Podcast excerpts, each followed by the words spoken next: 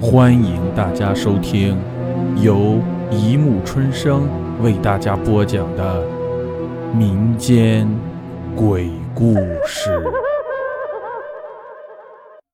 第三百二十集《犬娘下》。一般犬类的寿命都不会太长，虽然是种类而言，但大体到了十几岁的狗已经算是高龄了。犬娘的确也失去了以前那种活泼和旺盛的精力。不过奇特的是，自从它走进我家后，就再也没有过和别的狗接触过。十二年来，它再也没有生育过任何狗，而是始终陪伴在我的身边。虽然有时候我要去上学，起初母亲把它关在家里，结果回来一看，所有的东西能撕碎的都被它咬了。无奈之下，只好同意它和我一起。所以，我的同学和学校老师每天放学都能见一只白色的大狗，非常老实的蹲在门口一动不动，不时的晃悠着脑袋等着我过来。而每次我习惯性的走过去抚摸它的脑袋，犬娘则用它那黑色的、带着湿润的鼻子碰碰我的手，用暖暖的舌头舔舔我的手背，接着脚步愉快的走在我前面。可是这种日子结束了，因为我要上初中。那是所不错的重点中学，父母花了很大力气才把我弄进去。我不想去那里，因为那个学校是寄宿的，也就是说每个星期的周末我才能回家，才能看见犬娘。可是我更无法拒绝父母期待的眼神。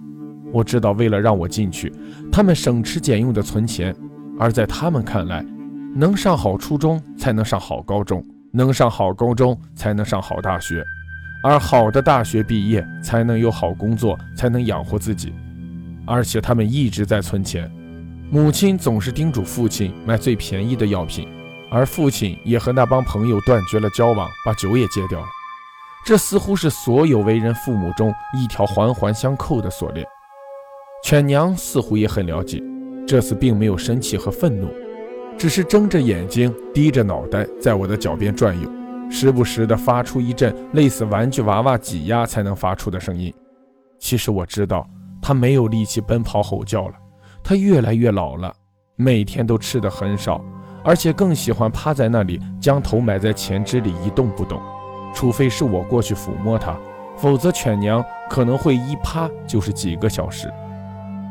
学校的生活很好，刚刚接触了那么多同龄人在一起生活、吃饭、玩游戏。让我觉得离开了犬娘，原来也能这么快乐。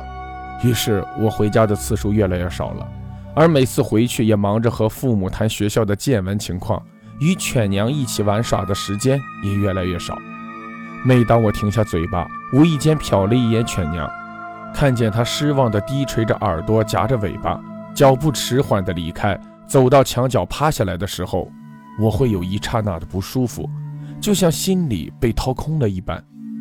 直到发生那件事，我才发现自己和犬娘间的纽带却一直还在。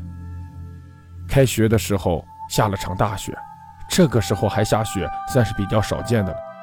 我离开家，看见犬娘蹲在门口看着我。雪下得很大，印象中那是唯一一次这个城市下那么大的雪，而且雪一直在下，仿佛没有停的意思。回到学校，和不见了一个寒假的同学聊了聊，收拾着东西。很快一天就过去了，可是睡觉的时候总觉得有什么事情没放下，很奇怪，一直都睡不着。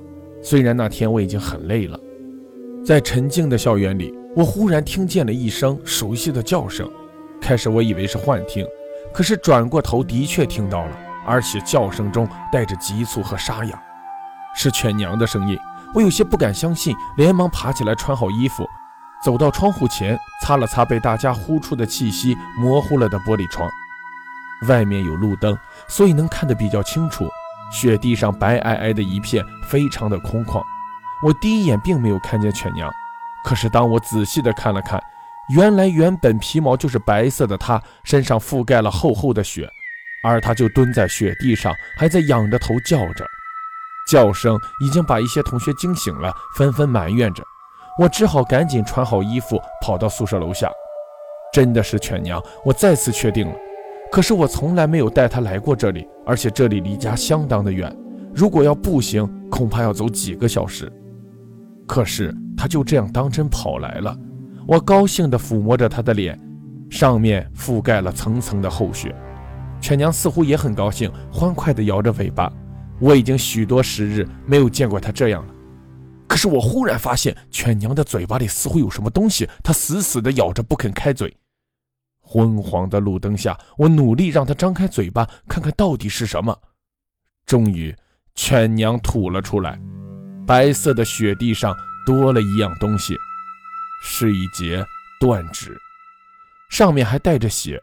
可能因为一直含在犬娘嘴巴里的缘故，血液居然还没有凝固，非常迟缓地流淌开来，在雪地上映出了一个淡红色的半圆，只不过流淌得很慢，如同儿时吃的麦芽糖一样。指头已经有些开始变黑了，我吃了一惊，不过仔细又看了看，那指头我非常的熟悉，指头上有道不小的三角疤痕，那是一个叫胡子的高个男人。是父亲众多朋友中的一个，非常喜欢酗酒。因为他曾经用手摸过我的脸，我看了看他的手，所以记得他的手指头上有一截伤疤。家里一定出事了。我拍了拍犬娘的脑袋，捡起地上的指头。学校老师出来了，我告诉他们家里可能出事了。老师们叫醒了学校司机，开车送我回去，而且报了警。上车的时候，犬娘开始有些反常了。他没有像以前那样热情地舔着我的手背，而是温顺地趴在我的脚边。我的腿可以感觉到他的肚子随着呼吸时的一起一伏。可是我现在却无心关心犬娘，我更担心的是家中的父母。等到我来到家里，发现警察已经到了。原来胡子输光了钱，又知道父亲为我读书存了一些。所以喝了酒，拿着一把剔骨刀，趁着夜色和另外一个家伙向家里来抢劫。母亲惊魂未定，吓得不轻。胡子把父母用绳子绑了起来，正在家里翻东西，结果犬娘猛地冲过去，咬住了胡子拿刀的手。胡子的另一个伙伴吓住了，用刀抵在母亲的脖子上，大喊着让犬娘松口。犬娘咬下了胡子的指头，然后从门外跑了出去。警察到的时候。胡子和他同伙也走了，不过凭借断指，他还是被逮住了。父母非常高兴，可以拿回被抢走的钱财。可是犬娘却再也无法蹦跳着围绕在我的身边了。原本五个小时的路程，他居然只花了不到两个小时就赶来了。这种消耗燃烧了他身体里最后的精力。不过，犬娘离去的时候非常安详。我始终认为他能找到我，是因为我和犬娘间有着被人无法看破也无法理解的纽带。从那以后，我不再养狗，父亲也不再杀狗，但是我会收留一些很可怜的在街头流浪的狗，或者是被人遗弃的宠物犬。但是我不会养它们，虽然我会尽力的为它们寻找新的主人，但是在我看来，实在没有任何一条狗可以替代犬娘在我心里的地位。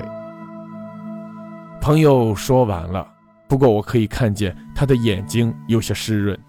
虽然我解开了心里一些多年的疑问，但是我并不觉得轻松。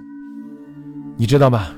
有时候我在床上睡着后，搭在床沿外的手，经常可以感觉到有东西在舔我的手，一如以前一样，就像犬娘，非常的温暖。